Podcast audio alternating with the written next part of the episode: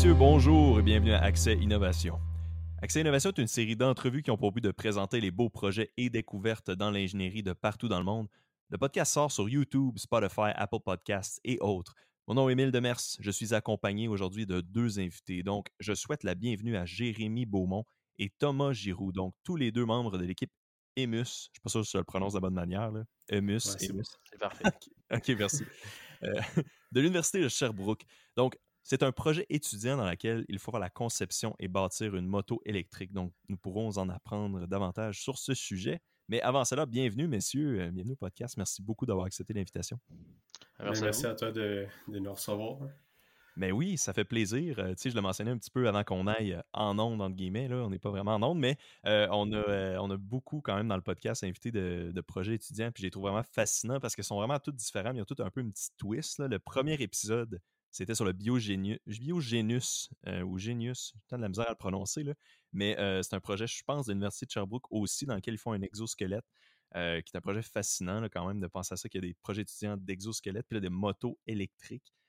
pour être honnête, j'avais jamais pensé à ça, le concept d'une moto électrique. Là, puis, tu sais, ayant vu un peu la férocité des équipes cherbouquoises dans des, dans des compétitions étudiantes dans le passé, je suis sûr que le projet EMUS, ça va très bien. Je ne sais pas, vous pouvez m'en parler, peut-être que je me trompe. Je suis sûr que ça va très bien euh, parce que généralement, on dirait que l'Université de Sherbrooke se démarque des autres dans des projets comme ça. Puis justement, je voulais demander qu'est-ce qui fait en sorte que, au niveau d'ingénierie puis technique, que l'Université de Sherbrooke se démarque autant dans des projets comme ça? Est-ce que vous avez une idée? Ou c'est peut-être juste un peu hasard? Là? Euh, ben, je pense que je peux y aller euh, pour commencer. je dirais que premièrement, c'est que l'Université de Sherbrooke en tant que tel, les, les, bacs avec les stages qui sont emmenés, puis on a beaucoup de, projets qui ramènent à la technique. Ça fait que je pense qu'il y a une certaine culture là, d'essayer de, pousser côté technique, côté projet. Euh, puis ensuite de ça, il y a la fierté. dans les années précédentes, euh, il y a par ailleurs les projets machines, justement, des jeux de génie, tout ce qui est biogénius aussi, ont déjà gagné des prix. On a plusieurs groupes techniques qui gagnent des prix. Ça fait que ça fait une certaine motivation de on a un nom, un peu un, nom à défendre, puis un nom qu'on veut pousser. Puis on a aussi des super belles installations l'université. On a le studio de création que ça s'appelle. Fait que tout ce qui est machine-outils, des tout ce qui est pour tester côté électronique, nos, batteries, c'est on a des installations en même l'université. On peut fabriquer nos pièces, on a des ateliers pour travailler de l'espace. On a juste l'université est prête à collaborer, les professeurs sont faciles d'accès parce que les c'est une petite école, c'est pas des grosses classes, fait que c'est facile de poser nos questions. Ça fait que tout est vraiment en place pour qu'on puisse avancer.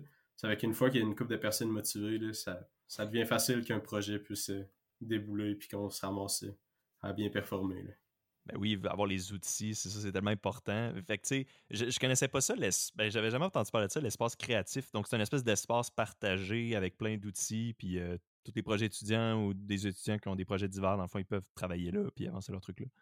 Euh, ouais, c'est ça. Il y a, mettons, c'est séparé en petites sections. Je dirais, il y a, mettons, une salle euh, mécatronique. Ça fait que tout, tu vas avoir des espaces pour souder, des espaces pour travailler de l'électronique. Euh, il y a une salle de machine-outils, une salle de soudure, euh, des endroits comme plus spécifiques pour des petits projets, puis d'autres endroits comme nous, on a un endroit titré pour le projet EMUS. Ça fait que c'est comme un carré si on veut. Puis ils nous fournissent tout ce qui est outils manuels, perceuse, euh, Si on en a ah besoin, ils sont ouverts, travail du bois. Puis sinon, il y a des salles d'études, puis des salles de réunion là, pour les rencontres d'équipe. C'est vraiment un beau bâtiment. Puis euh, surtout, juste pour régler toute question à l'intérieur du studio, un peu euh, toutes les formations, ben, les professeurs sont prêts à nous donner les formations. Puis justement, c'est tout bord lui pour les, les mesures de sécurité. Fait que ça apprend justement du monde qui sortent un petit peu plus du coin de la ville, qui euh, ont plus ou moins souvent touché à des outils. Euh, ça leur permet d'apprendre euh, justement au studio, d'avoir la machinerie pour pouvoir toucher, pour pouvoir vraiment développer leur côté pratique. C'est vraiment mmh une belle installation, puis un beau investissement que l'Université de Sherbrooke peut être très fière de cet investissement-là. C'est hot, ouais. De la manière que je vous en entends parler, ça a l'air effectivement quand même d'une belle bâtisse. Puis, tu sais, moi, dans le passé, dans le fond, j'étais dans le projet de l'Alliance Supermillage de l'Université Laval, puis on a fait un épisode du podcast aussi là-dessus en invitant deux, deux, invités, un peu comme on fait là avec vous. Puis, une affaire que je me rappelle, c'est qu'on partageait une section des locales avec un autre projet étudiant. Je pense que c'était le Baja, donc il faut qu'il fasse un genre de véhicule pour traverser des, des, dunes de sable. Un genre de side-by-side. ouais, c'est ça. Donc, le Baja, euh, dans le fond, c'est ça, on partageait le, local avec eux et euh, on avait quand même beaucoup d'outils à nous. Puis on partageait ça avec d'autres projets étudiants, mais tu sais, pas mal, chaque projet étudiant avait un peu son espace distinct. Puis juste avec nos outils à nous, des fois, on avait de la misère à se replacer. Puis même en industrie, c'est quelque chose que je remarque avec les entreprises où j'ai travaillé. Là, juste avoir même un nombre limité de personnes ont de la misère à partager efficacement les outils. C'est tellement drôle comment juste avec, mettons, une équipe de 10 personnes, genre garder les tournevis à la bonne place, dans le petit trou de tournevis, on a de la misère. Là. Euh, fait que, en tout cas, bon, je sais pas comment ça se passe avec autant d'étudiants ou, autant de, différents groupes en commun. Peut-être que vu que c'est une petite école, eh ben, plus petite université, je devrais dire un petit peu, peut-être c'est moins pire, là, je sais pas. Je sais pas, là, mais euh, en tout cas, ça m'a juste fait penser à ça. Fait qu'est-ce qu'ils ont entrepris comme solution un peu genre le studio qui c'est justement toutes les grosses machines premièrement euh, comme je disais les protocoles de sécurité ben on a tout à, faut tout les débarrer une clé qui nous donne accès à la machine genre OK. la clé doit toujours revenir puis on voit exactement qui a pris les grosses machines qui a déjà utilisé puis pour est tous les petits tournevis ben tu sais tous les petits outils tournevis tout euh, chaque stand euh, qui a une équipe ou en général la bâtisse ben et ont des outils qui sont justement tagués. Fait que souvent, les outils, ben, tu vois un outil traîné, ben, tu sais, il est acquis. Donc, tu es capable de le ramener à la même place. Il y a un peu un genre de 5S qui est établi dans le studio euh, sur la manutention des outils. Wow, ben c'est ça, ok. Quand tu avais mentionné l'affaire des cartes, j'étais sûr que c'était genre les portes à clé, mais c'est ça aussi, les machines. Ça, le cadenassage, c'est un concept qui revient souvent là, dans la sécurité, justement, euh, industrielle, euh, de dire justement ta clé. Puis... Fait que c'est bon. dans le fond, fait que là, c'est intéressant. Fait que là, peut-être à partir de là, on peut peut-être commencer à se déplacer un petit peu dans la conversation. Là, juste pour les gens qui ne savent pas, puis un peu pour m'informer moi-même, parce que moi-même, je ne sais pas exactement. c'est quoi un peu l'objectif de votre projet? Je sais que c'est une moto électrique. Y a-t-il d'autres détails par rapport à ça ou y a-t-il d'autres facettes avec tous vos beaux outils là, faire cette moto? Euh, ouais, ben, je peux commencer général. la compétition Moto Student, c'est quoi? Euh, en fait, c'est une compétition internationale universitaire de moto, comme dans le cadre de, la plupart des projets étudiants. C'est comme euh, une association qui va gérer ça. Puis, euh, cette année, je crois que c'est environ 83 universités différentes qui participent, ou 83 équipes, du moins, différentes. Puis là-dessus, c'est, mettons, 46 équipes qui font des motos électriques, 37 des motos à gaz. Puis toutes ces équipes-là, au mois d'octobre 2023, on va se regrouper en Espagne pour aller compétitionner dans différentes épreuves. Là. Il y a des épreuves, euh, que ce soit accélération, freinage, euh, agilité, puis une épreuve de course. Ça va être le but de la compétition au final, c'est de concevoir, fabriquer, puis de compétitionner cette moto-là. Euh, si on se dirige un peu plus vers nos objectifs de côté de l'équipe EMUS, je dirais qu'on l'objectif général, ça va être de construire une, une moto ayant une plateforme qui est le plus flexible possible. Donc, euh, ça va être de, la facilité d'interchanger, mettons, d'une itération d'une version de moto à une autre, les différentes composantes. Tu de ne pas avoir à refaire une nouvelle moto à chaque année. Mm-hmm. Euh, côté mécanique, on a un, châssis monocoque pour ça. Je peux l'expliquer un peu plus en détail si on veut. Mais Ouais, ben ouais, ouais. Euh, ben, Mais là, je suis, juste intrigué. Dans le fond, je veux juste être sûr de ce que tu as dit. Tu dis que c'est une moto électrique, mais que dans la compétition, il y a différentes. C'est quoi vous avez Il y a différentes. Ouais, il y a deux catégories. Il va y avoir euh, électrique, puis euh, il va y avoir la catégorie à, gaz, donc petrol, qui appelle. puis on course dans les mêmes épreuves, mais nos, au final, nos temps, on ne sont pas comparés ensemble. C'est vraiment. Tu as un prix, tu as des prix pour électrique, des prix pour pétrole. OK? Fait que si je comprends bien, vous, dans votre, avec votre moto, vous, c'est seulement électrique ou vous devez pouvoir, justement, comme tu as dit, pouvoir changer de module facilement entre les deux, ce qui doit être très difficile à faire, là, mais... Ah, nous autres, on perçoit juste le côté électrique, mais dans le fond, qu'est-ce que plus euh, pour euh, finir, qu'est-ce que Jérémy voulait dire par euh, flexible, ben, une plateforme interchangeable, c'est juste comme objectif d'équipe, on s'est placé vraiment, on veut juste avoir une solution électrique puis mécanique ben, surtout côté électrique, on peut prendre puis changer de châssis de moto, puis genre être prêt à rouler, à faire quelques modifications, mais on veut pas avoir une plateforme électrique genre, qui requiert beaucoup de modifications à chaque fois. On veut juste vraiment avoir quelque chose de standard, basic à interchanger. Mmh pour faciliter un peu genre euh, les plateformes de véhicules électriques. OK, donc pour dire pour pouvoir dire, mettons, OK, pour simplifier les plateformes électriques, pour pouvoir s'améliorer d'année en année le plus facilement possible, ça veut dire? Puis aussi, est-ce que c'est pour faciliter les réparations? Est-ce que des fois, il y a des réparations à faire en temps réel? Tu sais, des fois, c'est ça qui m'a impressionné, la compétition machine. Euh, la, majorité des universités, là, c'était à l'Université Laval cette année, euh, c'est une compétition, là, il doit faire un petit robot, je sais que vous êtes familier avec ça. Euh, les étudiants arrivaient avec leur robot qui fonctionnait avant de partir. Puis là, quand ils arrivaient là-bas, il y avait tout un bris, on dirait, avec le robot. Puis on dirait que, ben, là, sauf l'Université de Sherbrooke, ça avait l'air de s'être quand même bien déroulé le transport. Fait que, tu sais, comment ils ont gagné la, compétition là, pour. Euh, c'est pour ça que vous riez, mais pour les auditeurs qui ne savent peut-être pas, tu sais. Fait que, comment est-ce que ceci, ça facilite justement le transport? Est-ce que vous. Comment vous réagissez au bris comme ça? C'est un peu pour ça aussi ou pas? C'est sûr, nous, on est. Ben, oui, la plateforme, c'est aussi pour faciliter justement les bris parce que justement, avoir une plateforme flexible, ça donne accès à tous nos équipements facilement. Mais pour venir un peu genre sur les bris, nous, en Espagne, ben, qu'est-ce qu'on risque de faire, c'est qu'on va emmener le moins d'outils, ben, le plus d'outils qu'on possible, mais vu qu'en Espagne, on s'en va en avion, euh, un groupe technique quand même, on n'a pas des budgets genre assez élevés, ben on va probablement les années passées, qu'est-ce qu'ils ont fait? Ils ont pris quelques ententes avec les autres équipes, ils se sont mis un peu amis, puis euh, les équipes au final, quand il arrive un bris, ben ils vont être capables de s'entraider. Fait que c'est un peu genre euh, tu sais, c'est pas.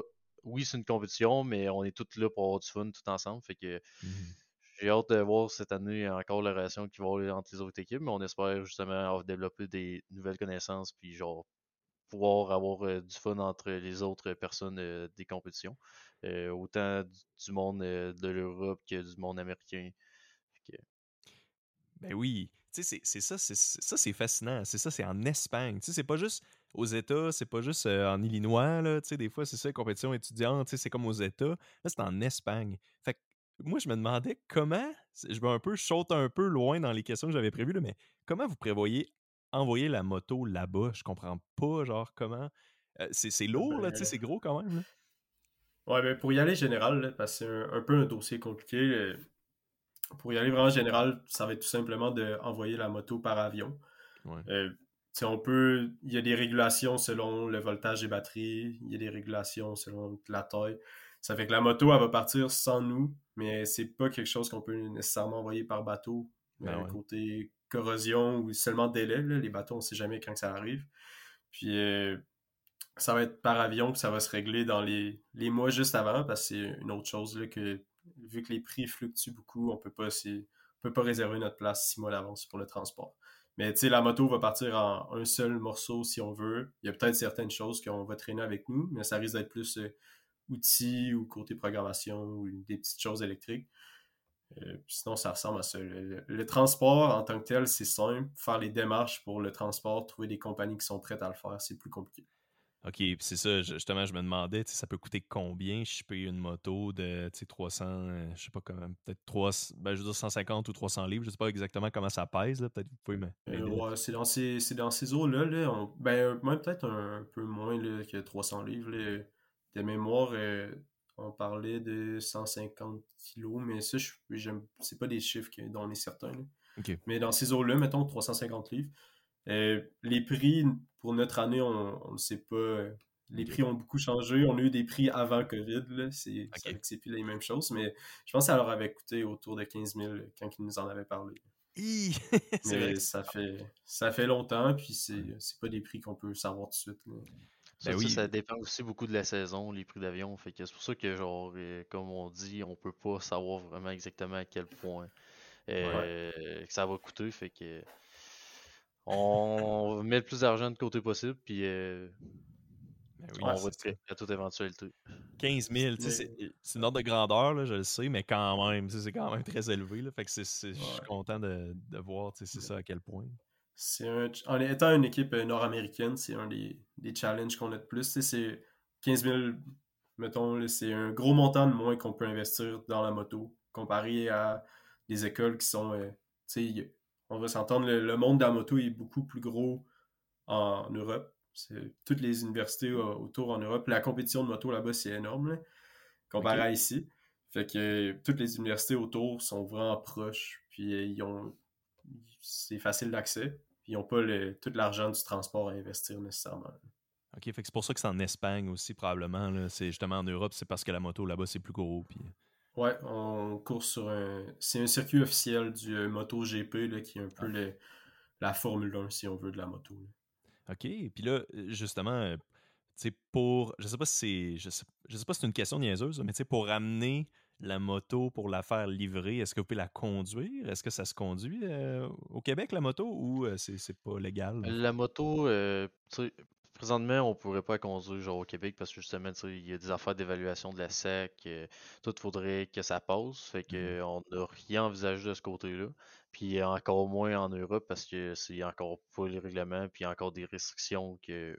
Pour nous, c'est la SEC. En France, je sais pas comment ça s'appelle, mais c'est sûr ben qu'on si on n'est pas plaqué, on ne pourra pas rouler à moto. Mmh euh, peut-être qu'un jour, euh, après la convention, on va avoir euh, un peu de fun puis on va décider d'essayer de la faire plaquer, mais ça, c'est pas une option qu'on a envisagée prochainement. Là. Présentement, on se concentre plus sur la compétition. Ben oui, vous avez vos priorités, c'est ça. Ouais, exact. fait que tu sais, c'est ça, justement, c'est un peu une question que je voulais poser un peu plus loin. niveau sécurité, justement, tu as dit, bon, c'est pas plaqué, la SAC doit faire plein de checks, il y a plein de lois, de réglementations. Euh, c'est quand même une moto. Je ne sais pas à quelle vitesse ça va aller en compétition. Vous pourrez m'en informer. Comment vous faites pour garder un niveau de sécurité, pour faire des tests? Je, sais que le gars, il doit avoir un casque et un soute. Mais, ah, c'est sûr. du côté de la compétition, on est beaucoup régulé. Euh, on a beaucoup de rapports à mettre à la compétition, justement, comment on va faire notre branchement électrique, comment que la mécanique va se faire aussi. Fait que, on a beaucoup, justement, on est évalué là-dessus dans nos rapports. Fait que si la compétition a, évalue qu'on n'est pas apte, on n'est pas assez sécurité pour faire la compétition, ben, on n'est pas assez sécuritaire. Euh, il y a aussi justement des arrêts d'urgence en avant, en arrière de la moto. Euh, niveau voltage de la batterie, euh, on, est régulé, on est régulé à 100 volts. 120 volts, je pense. Ouais, 120 volts. justement pour empêcher qu'il y ait trop de voltage puis qu'elle juge la dangerosité de la moto. au niveau plus, mettons, de l'université, euh, on a beaucoup de protocoles de sécurité à faire avec euh, l'université avant de tous les tests de déchargement de batterie, de rechargement de batterie. Chaque fois qu'on veut tester un moteur, si on veut tester la moto, euh, on va tout le temps avoir des tests de protocoles de sécurité qui sont évalués par des, ingénieurs de l'université. on a on est quand même on est surveillé. On peut pas on peut pas faire n'importe quoi puis on, faut, faut vraiment prouver que notre installation est sécuritaire. c'est intéressant ça, les tests de décharge de batterie. C'est-tu pour éviter des situations comme les Samsung qui pétaient dans les avions ou les, grosses batteries qui gonflaient? Ça a-tu rapport avec ça? Ou d'utiliser beaucoup de voltage d'une batterie rapidement? Ça peut-tu causer un surchauffe ou une explosion, quelque chose? Euh, dans le fond, une batterie, côté plus technique, comment c'est fait, c'est souvent, euh, on peut prendre un exemple, c'est pas des batteries Duracell, mais c'est des cellules qu'on appelle.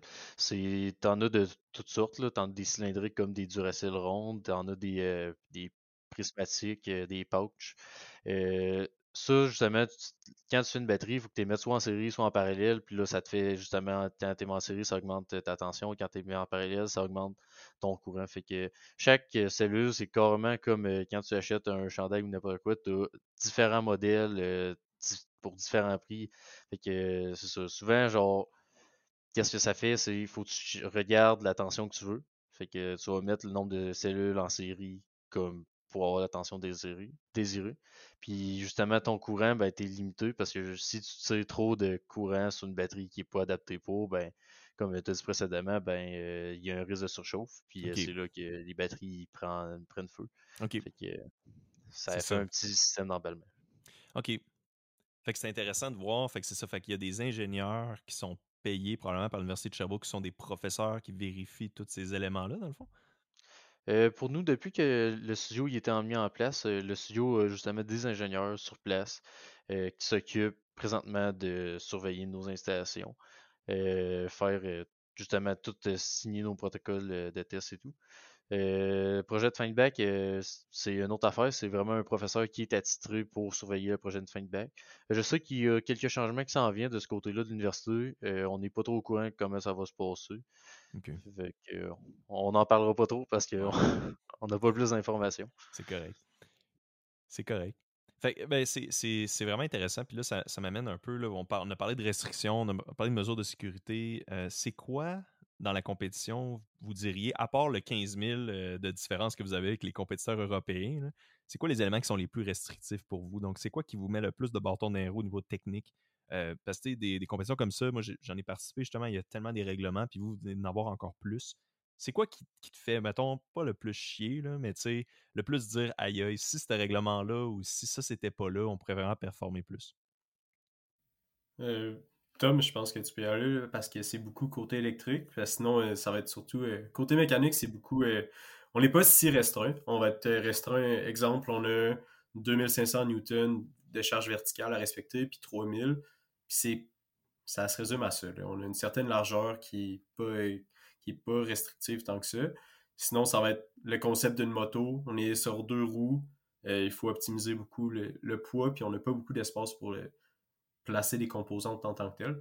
Ça fait niveau restrictif pour la compétition, c'est moyen les régulations. Ça va être beaucoup le, fait qu'on a un petit espace où est-ce qu'on peut venir jouer avec des paramètres limités, qui sont, côté mécanique, beaucoup la géométrie de la chose.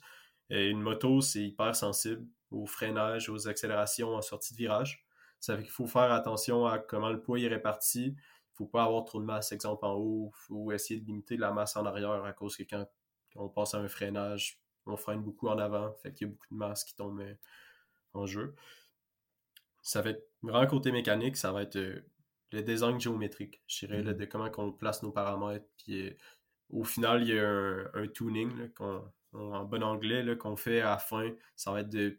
On passe sur le dyno, tuning, accélération, comportement moteur, puis on veut ensuite de ça, il va y avoir tous les amortisseurs. Ça va être. on passe, on a des mécanos, là, on, essaie de trouver des shops de mécanos pour nous faire ça, des, gars qui connaissent ça. OK, pour faire ces tests-là, ces vérifications-là, dans le fond. Ouais.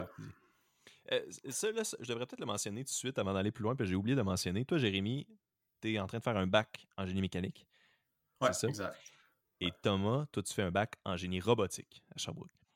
Fait que là, ça peut peut-être mettre en contexte ces questions, un peu les réponses qu'on a eues jusqu'à maintenant, peut-être pour aider les auditeurs, parce que moi je le sais, mais eux, ils ne savaient pas.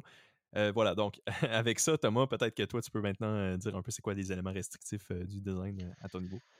Ouais, dans le fond, ben, plus général, le design restrictif, c'est la batterie, premièrement. La batterie, c'est un gros morceau. souvent, ben, si on compare une moto électrique avec une moto thermique, moto thermique, qu'est-ce qui prend de la place? Le moteur, la transmission. nous autres, qu'est-ce qu'on parle l'électrique? Qu'est-ce qui prend de la place? Le moteur, c'est minuscule. La batterie, c'est énorme. un moteur d'une moto électrique, ça peut être très, très, très petit. Puis, ça va toujours restreint au niveau de la batterie. Genre, la batterie, ça prend du volume. Euh, on est sur une moto, on n'est pas sur un auto. Fait que qu'est-ce qui est restreint sur une moto, c'est son volume en plus. Euh, sinon, un gros élément que peut-être que j'aimerais oublié de parler, c'est euh, le temps de nos membres. Ça, je pense c'est un aspect qui est vraiment restrictif parce que on est à l'université. Pas l'université, ça demande beaucoup de temps. Il y en a, il y a plusieurs de nos membres, ils travaillent au travers c'est un peu dur de prendre l'avance à l'université. Euh, tu sais jamais quels travaux. Euh, tu sais, un professeur peut arriver puis euh, te dire OK, ben dans une semaine, tu aurais tel travaux. Fait que trouver le temps, nous les membres, c'est assez dur. Fait que c'est pas mal un des gros aspects que genre on aime ça. nos membres, on le voit justement qu'ils mettent du temps parce qu'ils aiment ça. Même s'ils n'ont pas le temps, ils, trouvent le moyen de mettre du temps. Fait que... Puis sinon, il y a le budget. Euh, on est un groupe technique, on n'est pas une compagnie, fait que nous autres, euh, comme on ramasse l'argent, c'est en faisant des partenariats avec euh, divers commerces. fait qu'on n'a pas, on n'est pas plein, plein aux as, on peut faire ce qu'on veut. Non, nos membres doivent trouver justement de l'argent, ils doivent trouver des fournisseurs qui sont prêts à nous fournir certaines composantes. certains justement shop qui arrivent puis usinent nos pièces fait qu'on fait des échanges avec différents partenaires à ce niveau-là. C'est un élément vraiment intéressant, je trouve, euh, justement, de dire, puis ça doit vous aider au niveau du budget, de dire on améliore, on a une, solution, une bonne solution de base, puis on améliore un petit peu à chaque année. on a des, modules un peu qu'on peut enlever, retirer, comme vous avez dit, facilement. Euh, quand, je, quand je, suis sorti de, l'Uni, c'était un, élément qui m'intéressait beaucoup, un peu dans, mes, dans mon premier emploi, là, de dire, essayer de perfectionner, puis essayer de, de vraiment apporter des petites améliorations qui, ensemble, font une belle un beau grand produit, mettons. Fait que, dans le cadre d'une moto, au moins au début, tu as ta moto de base, puis là, ben, au début de l'année, on pourrait dire. Puis là, oui, tu sais qu'il faut ta chip à 15 000 là, mais à part ça, euh, tu peux juste l'améliorer finalement, j'ai l'impression. Fait que je trouve ça intéressant à ce niveau-là. Fait que là, euh, je me demandais, peut-être qu'on peut continuer maintenant. Euh, puis, ah oui, excuse, il y a une affaire que je voulais, il y a une affaire je voulais demander. Euh, niveau moteur, tu as dit que le moteur était minuscule, puis la batterie était très euh, grosse et très lourde. Puis les batteries, je sais, ça peut être assez gros. Fait que, dans, dans ce cas-là, peut-être pour donner un ordre de grandeur, ça ressemble à quoi à peu près le moteur en niveau de, dimension ben, comparé à la batterie? le moteur, tu sais, c'est différent. Mettons, si on parle. Là, présentement, le moteur a été fourni par la compétition justement pour réguler un peu les compétiteurs, puis que les. Ben, pour que les universités mettent l'emphase sur autre que le moteur. Euh, un moteur, ça va toujours dépendre. Fait que, comme euh, nous, sur une de nos anciennes motos, ben, une moto qui a été conçue en 2017, je crois, euh, le moteur, il fait environ la moitié, la moitié de lui qu'on a actuellement, puis il fait le triple de la puissance. Fait que, c'est c'est vraiment. On, c'est un peu dur de donner un ordre de grandeur. Ça, ça dépend vraiment de la marque du moteur. Euh, qu'est-ce que le moteur, genre, il envisage de faire? Souvent, le moteur qui il vire à moins haute vitesse, mais qui veut dégager plus de torque, ils sont faits un petit peu plus gros. Mmh euh, les moteurs, justement, dans les motos GP, euh, souvent, il y en a que tu peux tenir de, juste dans une main. Fait que ça peut être minuscule, comme il y en a que ça peut être pas mal plus gros. Côté batterie, l'ordre de grandeur, c'est encore, ça, c'est encore diversifié, parce que plus que tu veux avoir d'énergie dans ta batterie, plus que ta batterie va être grosse. Fait que mmh c'est un peu difficile de donner un ordre de grandeur là-dessus. Eh, ok, mais mettons, dans votre cas, mettons, euh, une des batteries que vous allez utiliser là, qui, qui, est ah. dessus, à, peu près lourde comment, puis grosse comment? Euh, le poids, exactement le chiffre, je pourrais pas te le dire, mais environ, euh, nous autres, on a six batteries qu'ensemble, on les met en parallèle, puis ça donne une notre batterie. Mmh euh, la batterie doit faire environ un pied et demi par euh, de long, par mmh euh, environ un pied de haut, par 2, deux pouces et demi de, de, large. on, mettons, on fait ce volume-là x 6 ça nous donne quand même un bon bloc. Là. Ok, je pensais que tu allais dire le, c'était le total, ça. non, oh non, ça c'est un sixième. Là. Fait que, c'est quand même, ça, ça, commence à être un bon bloc. Là. Euh, côté moteur, euh, pour donner un ordre de grandeur là-dessus, c'est un peu. Euh, J'essaie de trouver un. T'as dit, as dit tantôt que ça tenait dans, dans, la paume de ta main. Là, ouais, dans le fond, c'est, ça, c'est pour certains moteurs. Là. Le nôtre, le nôtre, il fait peut-être environ un pied et demi de, diamètre. c'est autour de 8 pouces. C'est comme 8 pouces de diamètre avec un comme 6 pouces d'épais. Mais ah, ouais, ça, ça, varie quand même beaucoup parce que comme il dit, le la moto plus performante qui n'était pas régulée par les, les, règles en même compétition, c'est pour ça qu'elle était plus performante. C'était à peu près le même diamètre, mais comme la moitié moins en épaisseur. Puis euh, on allait chercher des puissances encore plus élevées. C'est spécial, ouais. Ouais. je m'y connais pas. J'ai un peu oublié les, toutes les notions de moteur que j'ai appris à l'université, mais euh, il y a une affaire quand même intéressante reliée à ça, puis c'est relié à des discussions que j'ai déjà eues avec mes amis en lien avec la Formule 1. Euh, il me semble que ce qu'ils me mentionnaient, eux, ils suivent ça. J'ai des amis qui suivent beaucoup ça. Peut-être que vous, ça vous intéresse beaucoup aussi, vu que c'est quand même proche. OK. Mmh euh, puis ce qu'il me disait, c'est que là, des fois, la Formule 1, ils régulent, mettons, en disant, en donnant une limite d'argent, dans le fond, que les équipes peuvent dépenser en recherche-développement dans leur, dans leur véhicule. Je sais pas si je suis loin de la vérité. Là. Ça a-tu un peu de sens ce que je dis là? Ou euh, en, Formule 1, en Formule 1, ouais, maintenant c'est comme ça là, depuis euh, comme 3-4 ans, mettons. Mais c'est ça, ok. Fait que, comment, comment vous trouvez ça? on dirait qu'il y a comme deux côtés. Là. Soit que tu peux dire à tes, aux écuries, dans le fond, de Formule 1 ou de moto, OK, on limite le moteur, on vous donne le moteur ou on vous donne un cap d'argent que tu peux dépenser. Euh, puis là, c'est des entreprises, tu sais, c'est comme, j'aurais tendance à dire que ça peut être des fonds d'argent quasiment illimités, là, virtuellement illimités, là, les Formule 1, l'argent qu'ils peuvent mettre là-dedans pour avoir leur, leur image de marque qui est out there. Ou c'est l'inverse de Ah, excuse, ouais, vas-y. Euh. Ben, je crois que d'un côté compétition, je crois que c'est bon parce que ça réduit justement les, les accords. Euh, si on, on, continue avec l'exemple de la Formule 1, tu avais des écuries comme Mercedes qui ont des, des fonds en ont, en ont pu finir. Ils peuvent mettre de l'argent comme ils veulent. Ça fait que du temps de simulation, du euh, s'ils veulent payer des, les meilleurs ingénieurs pour faire de la CFD, pour euh, tout ce qui est design aérodynamique, ils peuvent se le permettre sans problème. Versus une écurie comme As, qui était une nouvelle écurie dans le temps, pas beaucoup d'argent, ils doivent réutiliser des pièces d'autres écuries. Ça faisait pas vraiment de sens de les mettre les deux ensemble. Quand c'est, mettons, une équipe qui va acheter un moteur Ferrari, ça ferait pas de sens pour Ferrari de vendre leur moteur à quelqu'un qui va les battre.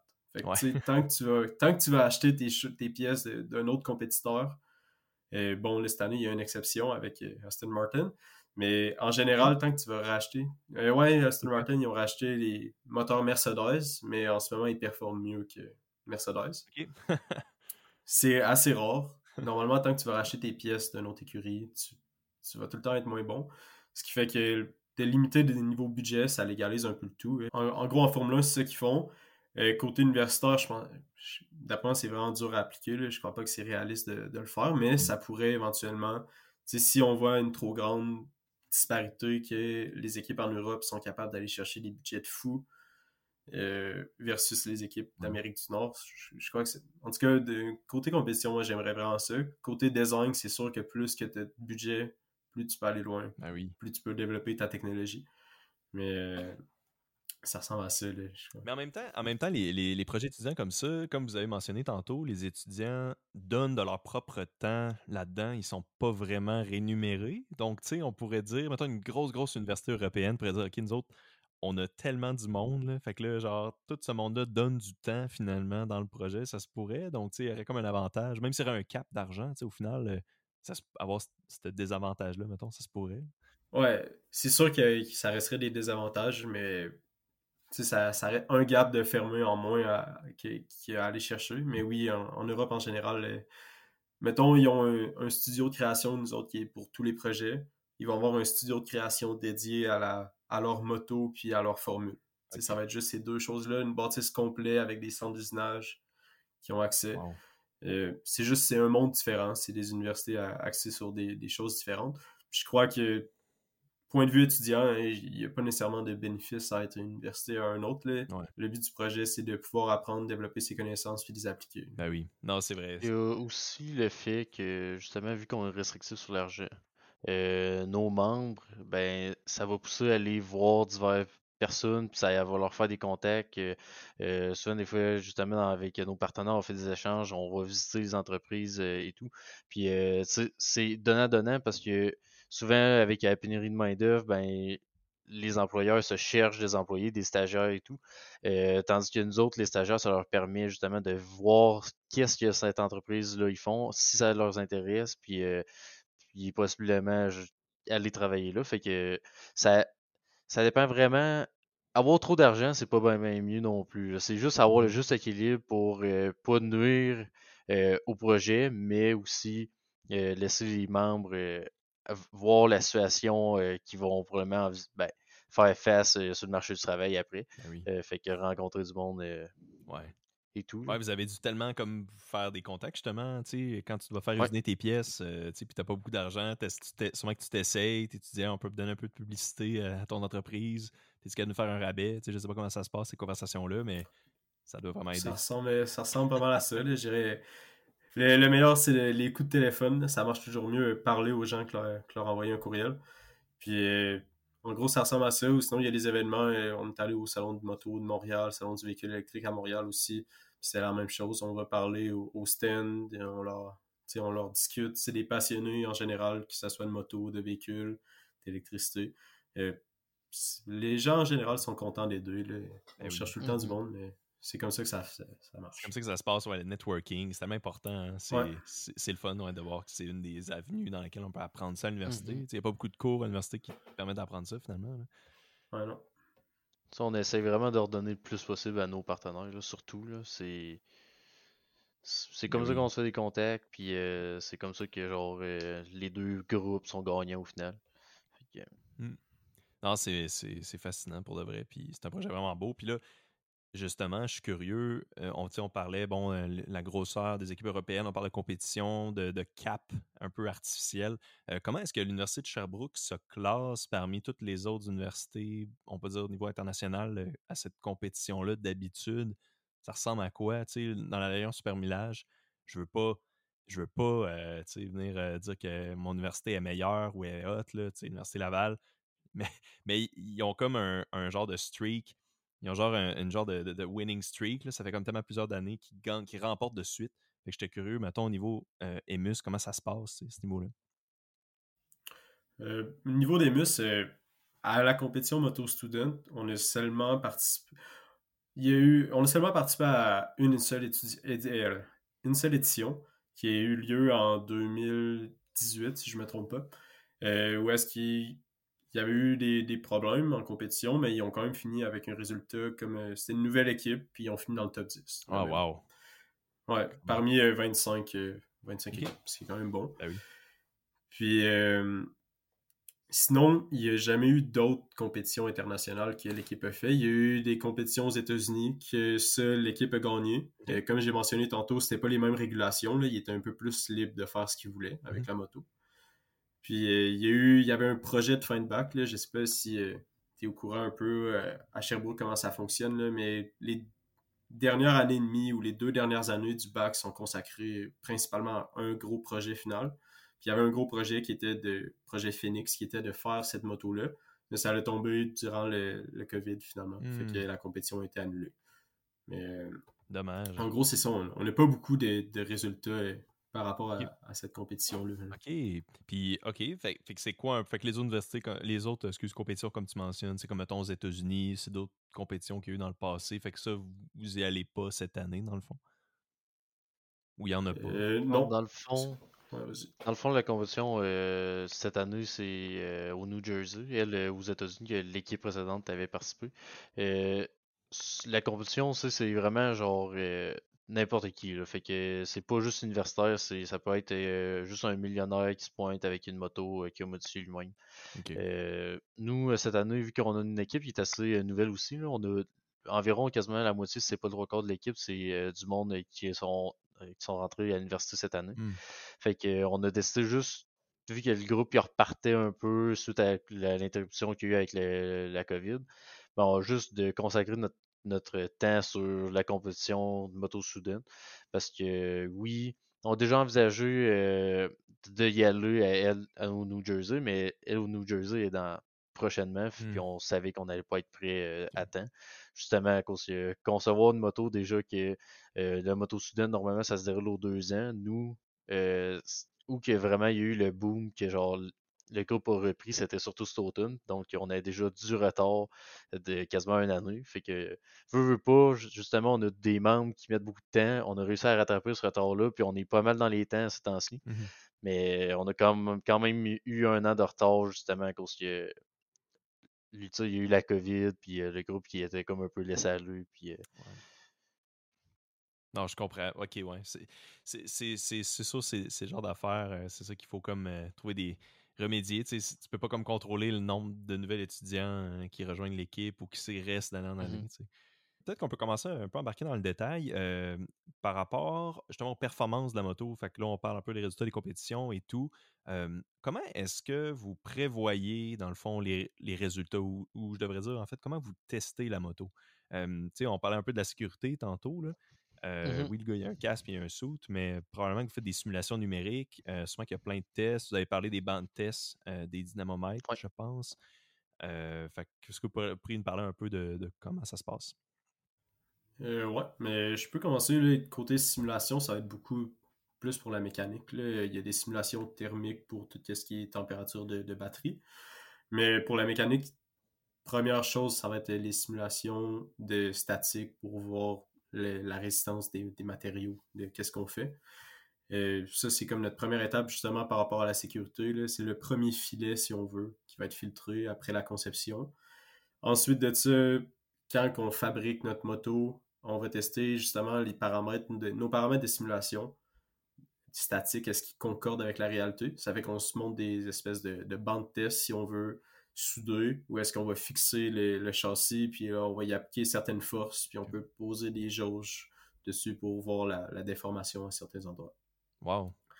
Euh, sinon, tout ce qui est côté dynamique, il existe des, simulateurs qu'on utilise. Là, je parle pas de CF2. On est, on est pas assez. Idéalement, oui, il faudrait en faire et tout, mais on n'a pas assez d'expertise pour plus pousser dans CF2. Ça pourrait être intéressant. Mais il existe des, paramètres dynamiques là, où est-ce qu'on va rentrer dans les paramètres généraux de combien de quelle la puissance, le torque qu'on peut développer. Puis là, il y a déjà les certains euh, circuits de rentrée, fait qu'on peut choisir, mmh. exemple, le, circuit Aragon, où est-ce qu'on va aller compétitionner. Puis là, ça nous sort à peu près un grosso modo là, au niveau de ça devrait être quoi nos vitesses dans tel virage, mmh. telle euh, vitesse autour, puis tout ça. Mais c'est des c'est toutes des choses qui n'ont pas le choix de confirmer rendu sur la, sur la piste puis euh, tester pratique. Ça fait que c'est dur à. Le côté dynamique est vraiment dur à simuler. Mmh côté statique, normalement, tout devrait être beau euh, quand, une fois qu'on arrive au test. Mmh puis euh, c'est ça, une fois que les, tests et les simulations c'est fait, ça va être des tests avec un pilote. On a un pilote normalement qui est agrégé par l'association. je me rappelle plus exactement du nom, mais il faut qu'il soit approuvé pour courser en Europe. Fait qu'il faut qu'il ait été un pilote professionnel, si on veut. Ah ouais? Puis lui, c'est lui qui conduit notre moto sur circuit, mettons, fermé.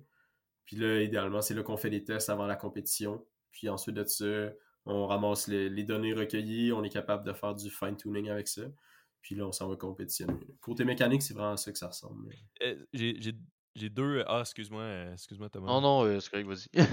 C'est bon. Dans le fond, je, voulais juste dire rapidement, premièrement, les, euh, les, pilotes, je trouve ça tellement intéressant qu'ils sont pas vraiment dans l'équipe, puis qu'ils font juste arriver, ils conduisent la moto, puis là, ils, la, testent un peu avec vous en collaboration avec vous, c'est tellement drôle. Tu sais, d'habitude, on est habitué les projets étudiants, bon, ben, c'est comme, mettons, dans l'Alérion Supervillage, j'arrête pas de prendre ça comme exemple, mais c'est la, la personne traditionnellement la plus petite de l'équipe qui pilote, là, parce que c'est tout petit. Là. Euh, fait que c'est comme tout le temps le pilote, c'est comme le, plus petit, puis il fait beaucoup de pratique, puis c'est pas mal ça son rôle dans l'équipe. Mais là, c'est intéressant de dire que c'est quelqu'un qui n'est pas dans l'équipe. Euh, fait que ça, je trouvais ça vraiment drôle comme, comme concept. Puis, deuxièmement, peut-être pour ceux qui ne savent pas, les CFD, tu en as parlé rapidement, les analyses, euh, peut-être que je peux juste l'expliquer pour ceux qui ne sauraient peut-être pas. Les analyses d'écoulement, donc dynamique ou de, mettons, de vent ou d'aérodynamisme. c'est un peu ça, c'est ça que ça calcule. Fait que c'est ça que ça, tu voudrais vérifier, mettons, ta coque et tout ça comment ça se comporterait euh, dans la réalité. Ouais, voir un peu le, drag puis les turbulences autour de, notre moto, idéalement. Puis euh, pour aller toucher vite fait au pilote, euh, normalement, c'est sûr que ça va être beaucoup des. justement, pour les projets étudiants, ça va être des étudiants eux-mêmes. Mais il ne faut pas oublier que les motos du nord de grandeur rapide, ça peut aller théoriquement chercher des 200 km/h. Pas, pas élevé, mais théoriquement, ça peut aller jusque-là. En course, c'est pas nécessairement ça qu'ils vont chercher. Puis c'est une ça peut être 40 personnes sur la piste en même temps qui coursent côte à côte. C'est comme une vraie course. Ça que ça prend du monde expérimenté. Il peut pas envoyer n'importe qui sur la moto et conduire. Puis en cas de. Tu sais, que ça soit en cas de bris aussi, ça prend quelqu'un d'assez à l'aise pour être capable de rattraper une erreur ou euh, s'il y a un système de freinage qui qui fonctionne plus, c'est des choses qui peuvent être arrivées à un pilote en compétition, beaucoup moins à un étudiant à l'université. Ah, c'est vrai. Ben oui, c'est logique. Mais tu sais, justement, j'ai une question que je voulais vous demander. Puis là, après ça, je te jure, Thomas, on revient à toi. Est-ce que tu voulais dire? Je suis désolé. Oh, il n'y a pas de trouble. Mais dans le fond, la, votre moto, elle pourrait aller théoriquement à 200 km/h dans la course. C'est bien ça? Euh, c'est les chiffres qui avaient sorti. Ouais. simulation. C'est pas les chiffres qu'on va, qu'on va aller chercher réellement. Là. On, va être honnête. Mais simulation, euh, les années passées aussi, c'est ça qui avait sorti.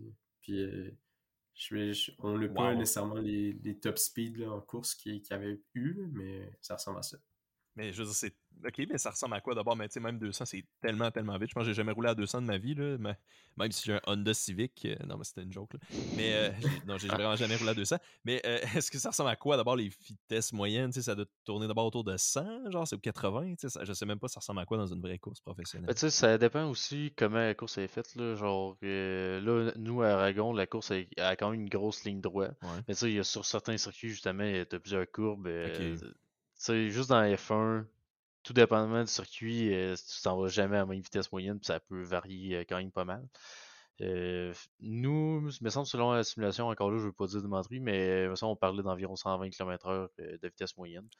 Fait que, c'est quand même une bonne vitesse, mais mmh. encore là, c'est selon nos simulations. Fait que ça, ça reste à prouver. Euh, tant mieux si on atteint ça, on va être super content, mais notre objectif, c'est de se rendre là. Fait que... Wow, c'est tellement rapide, là, sérieux, c'est tellement est-ce que des fois vous vous sentez comme. Est-ce que vous avez une certaine peur, des fois, juste en voyant quelqu'un rouler là-dessus à 140 km/h, de dire Hey, euh, si j'ai fait une erreur, ça se peut qu'il se plante solide, tu sais, ben, tellement faire quelque chose? Tu sais, c'est sûr, là, présentement, la moto n'est pas montée. Les pièces mécaniques commencent à arriver. Justement, les commandes se font pas mal, puis euh, ça rentre au compte-goutte. Euh, c'est sûr, justement, des fois, il faut souder quelques parties du frame, puis il y a justement des gars de mécanique qui étaient capables de souder, genre, juste à cause de l'aluminium, c'est une soudure spéciale au TIG. Mmh il était capable de le faire, mais il était comme, ouais, je suis quand même moins à l'aise, fait qu'il allait plus pousser ça vers du monde professionnels là-dedans qui font ça de, leur vie. Mmh fait que, tu sais, oui, il y a des hésitations comme ça qui se fait, mais au final, tu sais, on n'est pas. Euh, il n'y a pas juste une personne qui est sur ce principe-là, il y a plusieurs personnes, fait que souvent l'autre il va venir rassurer, puis euh, sais ils vont tout regarder ensemble, tous les défauts, qu'est-ce, que ça peut impacter, mmh euh, toutes les faiblesses du système, puis ensemble justement on va juste se remonter ça pour puis que personne n'aille de crainte, puis qu'on aille de quoi de sécuritaire le plus possible. Ah c'est pour ça aussi que la compétition euh, nous donne son feedback en faisant des reviews sur euh, nos rapports, puis euh, comme l'université. OK. J'ai les chiffres exacts, 2018 au Speed Trap, donc la zone qui prenne la vitesse durant les courses. C'était 176 km/h qu'elle allait chercher. Wow. C'est débile. dans une course, euh, sur une piste. Euh, on s'entend que la vitesse maximale, elle pourrait être encore plus haut, sauf que ben là, tu es dans une course, un virage qui s'en vient. Fait que tu peux mm-hmm. pas, jamais le temps vraiment dans une course d'atteindre ton top speed. Wow. vraiment, non, c'est ça, c'est impressionnant. fait, que là, fait que là, bon, fait que là, bref, avec toute cette, cette tangente-là fermée, Thomas, c'est quoi que tu allais dire par rapport, au, euh, par rapport à ce qu'on parlait là tantôt? Euh, ouais, dans le fond, on parlait plus de simulation. Tu sais, euh, côté mmh. mécanique, ça, comme euh, Jérémy l'a dit un peu, c'est beaucoup de FE tout. côté simulation électrique, on a des simulations avec des BMS. Les BMS, c'est qu'est-ce qui va monitorer la batterie. qu'est-ce qui va justement, c'est le système de sécurité de la batterie. On a beaucoup de, de programmation offline pour le contrôleur du moteur. Euh, après ça, on a des codes MATLAB euh, justement pour simuler toutes sortes d'affaires. Fait que, c'est, on essaie d'en faire le plus possible offline, fait que de la programmation, mais ça reste que des fois, ben, t'arrives, puis là, t'es rendu en tuning du moteur, ben, t'as pas le choix d'avoir un dynanomètre euh, pour tester ton moteur comme en, temps réel, un peu. Ça, on peut dire ça de mmh même. OK, donc plein de programmes, fait un programme, un programme MATLAB, mettons, qui pourrait simuler un peu les, les événements, euh, les événements pendant la course ou les peut-être justement les virages ou je sais pas quoi, la ben, consommation. C'est un peu, mettons, euh, euh, il y a MATLAB. MATLAB a des extensions qui nous permettent, justement, son programme d'extension, nous permettent de programmer l'ordinateur de notre, de notre ah. moto. Fait que, tu sais, faire toute la programmation de l'ordinateur. OK, si j'ai, mettons, le signal du frein, qu'est-ce que je fais? ça, c'est tout ça au final, faire. Fait que, ça, ça a l'air d'être quand même très complexe, euh, pareil.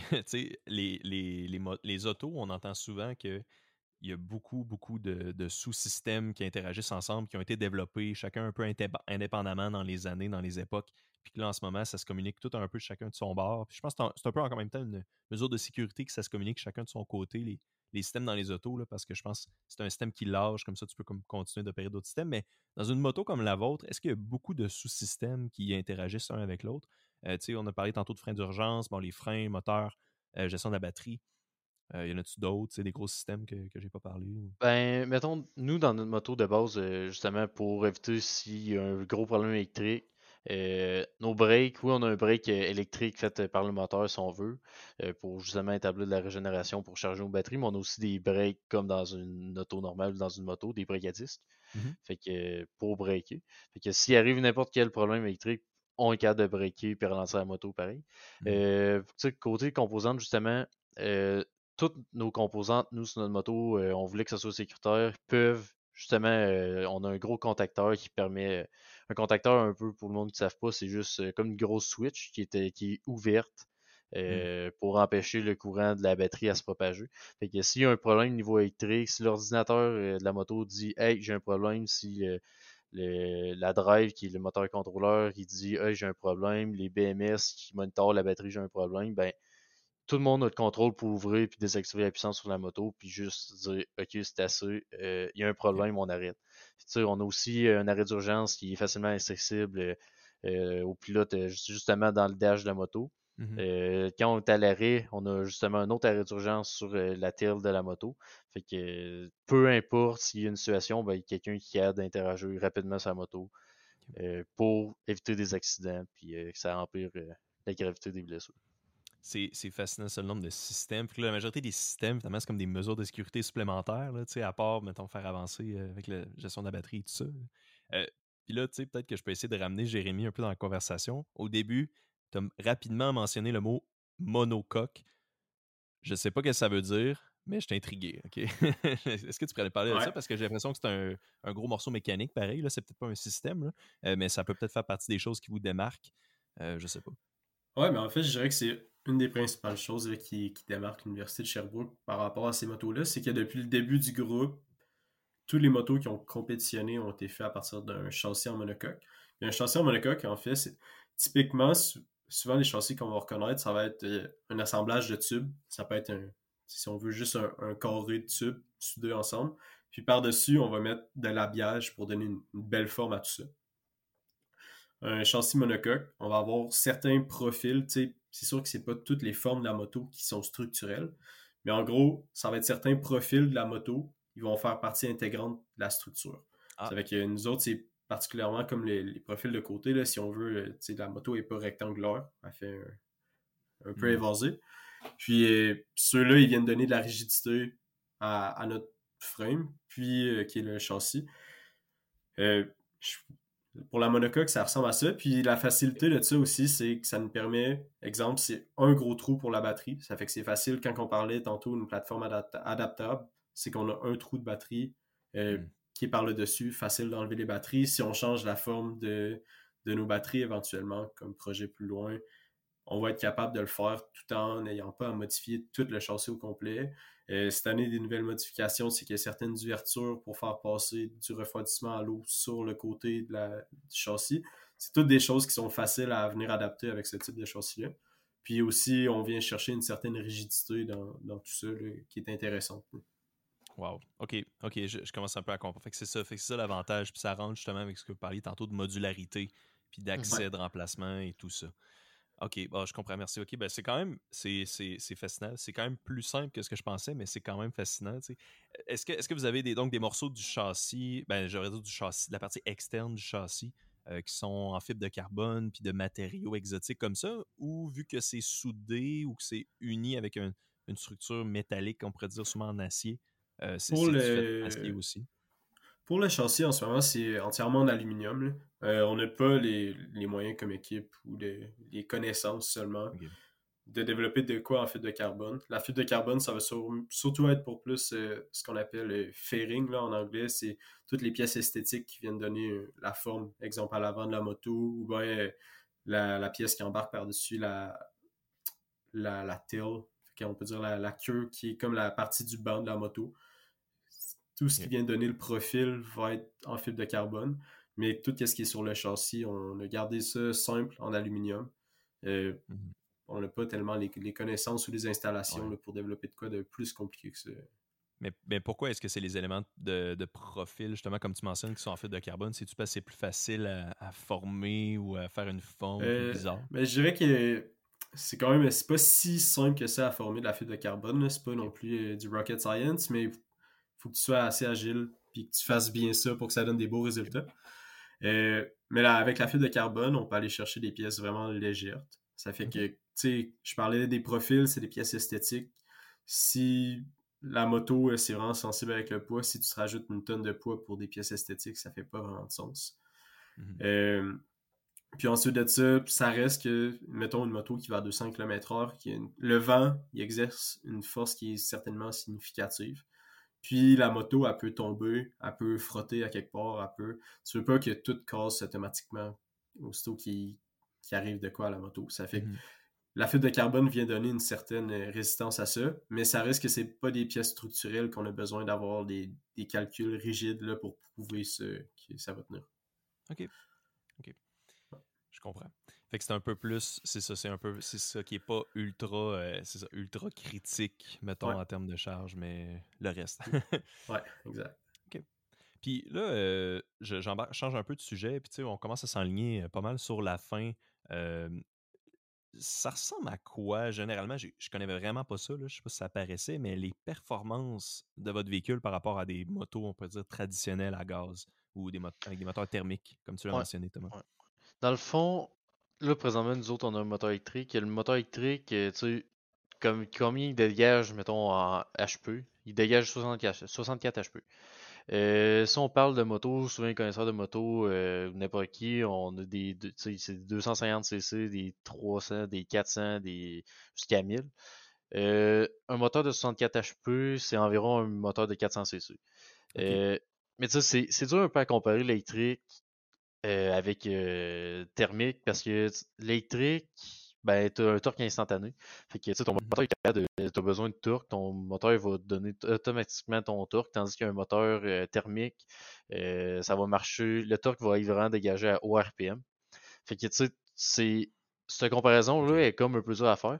Mmh mettons, si je peux donner un exemple, moi j'ai une moto, une, 650cc, puis le moteur ben, mon moteur, il a de dégager environ 90 HP.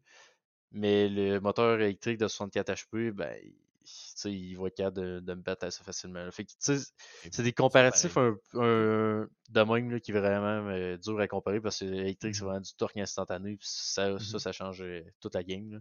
C'est un point majeur. Euh, c'est un des avantages électriques. Là, puis tu n'as pas beaucoup de pertes dans un moteur électrique comparativement à un moteur thermique. Parce qu'un mmh moteur thermique, on l'entend.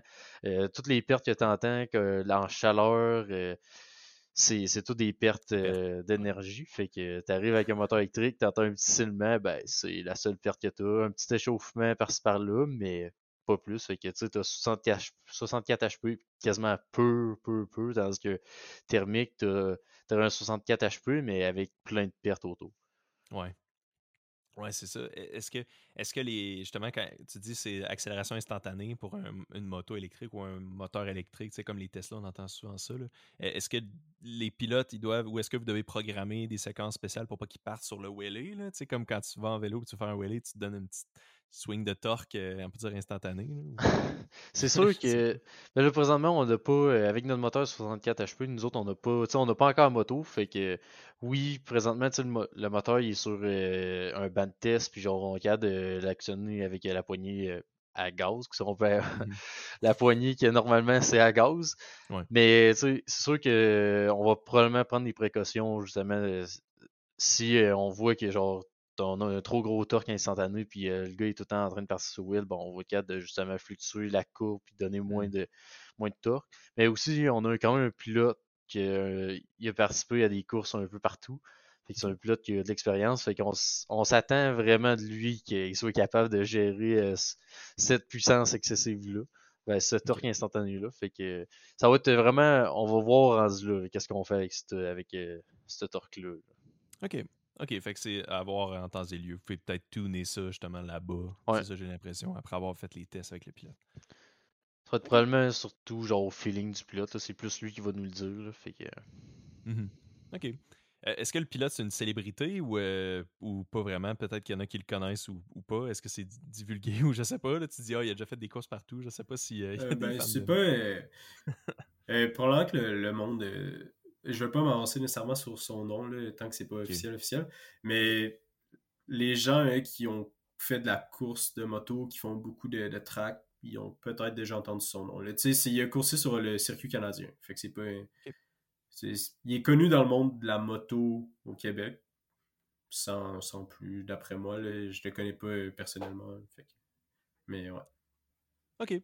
Donc, euh, restez euh, à l'affût euh, pour savoir le pilote de l'Emus. donc, là, finalement, dernière question, peut-être pour fermer, là, on commence, on est vraiment ça sur la fin du podcast. Quels sont les défis qui restent devant vous? Vous m'avez parlé peut-être de regarder pour optimiser la batterie, quelque chose qui serait facile à faire avec le monocoque et le, comment c'est, tout est construit, ou on pourrait dire un peu l'interchangeabilité des composants. c'est quoi un peu qui vous reste un peu comme obstacle ou comme chose que vous voulez vraiment optimiser ou attaquer prochainement? On peut splitter ça en deux. euh, mettons côté électrique, il y a beaucoup justement le tuning, genre l'optimisation genre du comportement de la moto. Euh, après ça, il reste beaucoup euh, encore de la programmation de l'ordinateur. Euh, présentement, on a quand même un bon défi avec l'ordinateur qui a genre des problèmes de licence au travail, puis la compagnie n'est pas canadienne, fait que ça fait un, un peu distorsionner les affaires. Mais côté électrique, c'est pas mal les deux seules affaires qui nous restent. Sinon, ben, l'optimisation un peu de la batterie, que on va pas faire ça avant la compétition, mais qu'on envisagerait justement d'optimiser la batterie, l'améliorer et tout. Euh, côté mécanique, je vais laisser euh, Jay euh, parler de ça. Parce que c'est pas mon fort. côté, côté mécanique, pour la compétition, ce qu'on s'enligne, ça va être un, on est en phase de terminer la fabrication. ça fait que c'est. Je dirais que c'est le défi, avoir une moto fabriquée, assemblée qui roule en entier. C'est ce qu'on focus surtout présentement. Puis avant la compétition, ça va être vraiment plus euh, si on a le temps d'aller tester sur en circuit fermé pour faire des, petits ajustements par rapport au pilote, qu'est-ce qui est mieux, le balancement des freins, la géométrie de suspension, la stiffness en avant, en arrière. Ça, ça va être ce qui est à faire pour la compétition. Puis éventuellement, pour les projets après, ça va être de voir justement si on, apporte des modifications à la batterie. Euh, il va optimiser le poids, ça reste que c'est toujours un, grand projet. Et puis peut-être euh, on a fait des, changements géométriques par rapport aux dernières années. Fait que la nouvelle moto va pouvoir nous permettre de recueillir du data par rapport à ça. Puis ça va être de revoir un peu la géométrie. Euh, il y a beaucoup de, géométries de suspension arrière là, qui, qui diffèrent. L'avant de la moto, c'est à peu près toute la même chose pour tout le monde.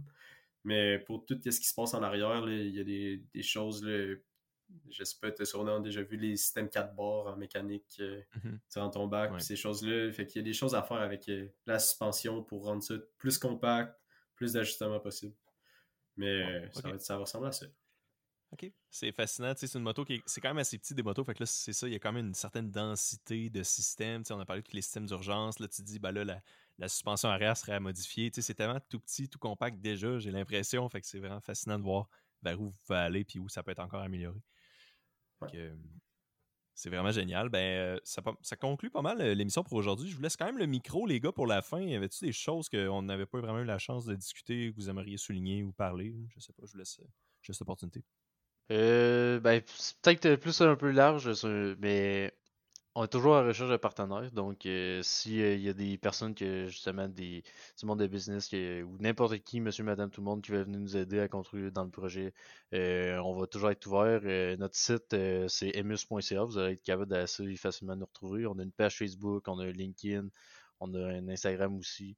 Puis que, écrivez Emus, devriez nous retrouver à quelque part. Puis, on est toujours ouvert pour des affaires de partenariat. Puis, on va toujours apprécier euh, like que justement tout le monde nous apporte autour parce que c'est pas juste la ville de Sherbrooke qui nous aide, mais aussi plusieurs villes de personnes. Euh, mettons, euh, moi je viens de la Beauce, il y a beaucoup de personnes de la Beauce qui viennent nous aider dans le projet. Même chose pour du, un gars qui vient de, la Gaspésie. Donc on vous adore, puis un gros merci de contribuer dans le projet. Excellent. Excellent. C'est des belles, des belles paroles, effectivement, sans les, des fois les, c'est les commanditaires comme ça, puis toute l'aide, c'est ça, ça, ça, ça peut pas se rendre là, fait que c'est vraiment cool. Excellent. Donc, ça conclut l'émission pour aujourd'hui. Merci énormément pour votre présence encore une fois, Thomas et Jérémy. C'était vraiment cool comme épisode. C'est vraiment un magnifique projet. Bravo, félicitations. Puis bonne chance euh, pour votre course. Mais merci à toi. Merci. Yes. Merci aux auditeurs surtout d'avoir écouté Accès Innovation. Pour plus d'informations, consultez nos pages Facebook et LinkedIn. À la prochaine.